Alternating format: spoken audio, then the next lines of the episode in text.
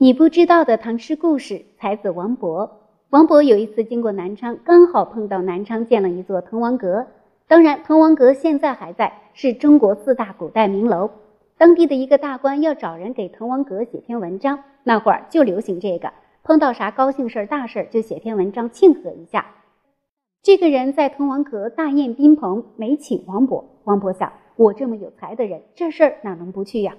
人家没请他，他自己来了。他不是有名的神童吗？又陪太子读过书，虽然被撵了出来，名气还是有的。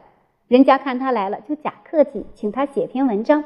为什么说是假客气？因为啊，那个人本来打算用他女婿文章的，都提前写好了。被请的那些人也都知道，可王勃不知道啊，让写就写，有才华嘛，没办法。人家不高兴，又没办法，就让他自己在一边写。旁边派个书童，他写一句，书童读了，跑出来告诉大家他写了啥。写头两句，书童出来报告，大家一听，哎，也就一般，觉得他没啥了不起。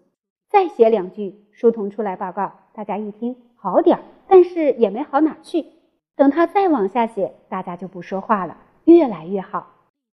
到写完的时候，所有人都被震惊了，写的非常好，尤其是这句。落霞与孤鹜齐飞，秋水共长天一色。有才华就是有才华。这篇文章叫《滕王阁序》，中学的时候要学，是典范的好文章。你看，他有才华的人就是这样，往往有才华憋不住，只有才华但不懂看别人的脸色，所以会惹其他人不高兴。其他人不高兴，不喜欢他，不对他好，他就活得不舒服。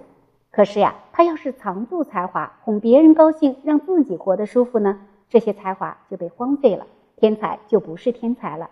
那样的话，王勃就写不出《滕王阁序》这样的好文章，梵高也画不出那些经典名画，咱们就欣赏不到了。你说是吗？